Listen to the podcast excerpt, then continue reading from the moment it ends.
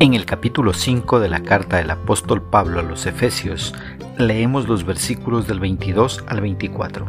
En la traducción Reina Valera de 1960, la palabra del Señor dice, Las casadas estén sujetas a sus propios maridos como al Señor, porque el marido es cabeza de la mujer, así como Cristo es cabeza de la iglesia, la cual es su cuerpo y Él es su Salvador.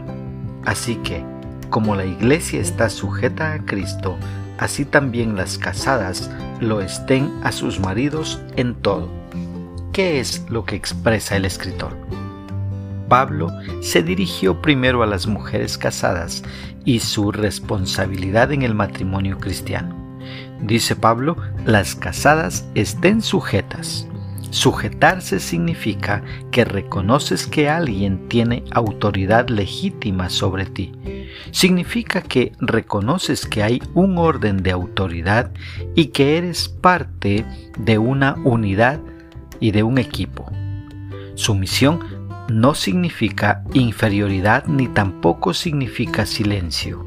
Sumisión significa su misión, o sea, hay una misión para el matrimonio cristiano y esa misión es obedecer y glorificar a Dios. La esposa dice, tengo la misión de sujetarme a mi esposo.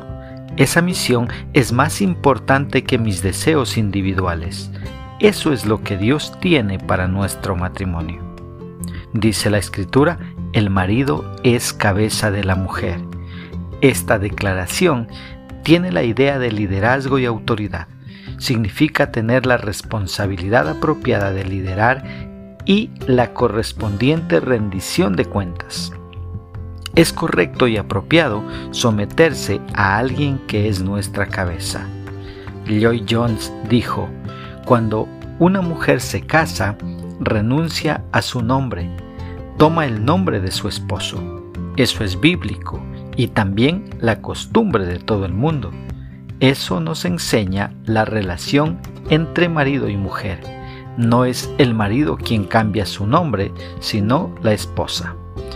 El marido es cabeza de la mujer, así como Cristo es cabeza de la iglesia, la cual es su cuerpo y Él es su Salvador.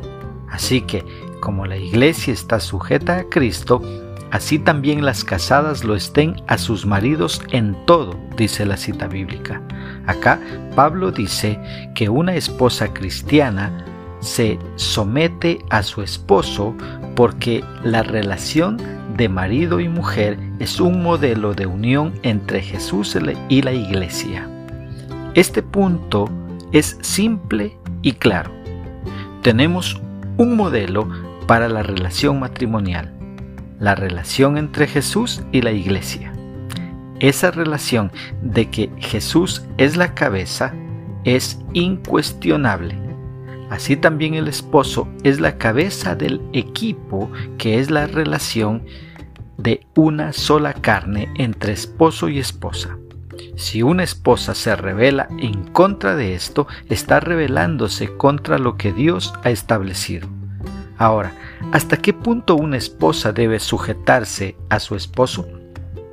Cuando el esposo pide a su esposa que haga cosas que van en contra del mandato bíblico, entonces ella es libre de su obligación de someterse.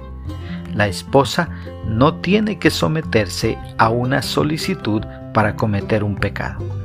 ¿Cómo podemos aplicar esta porción bíblica a nuestra vida? Si eres esposa, sométete a tu esposo como te sometes a Dios. Dios te dio un esposo para guiar tu vida. Sé sabia y ayuda a que tu esposo ame a Dios y lo ponga en primer lugar en todas sus actividades diarias. Una segunda aplicación, si tu esposo te pide hacer cosas que deshonren a Dios, entonces tú debes obedecer a Dios antes que al hombre. Que Dios les ayude a las esposas a poner por obra la palabra del Señor.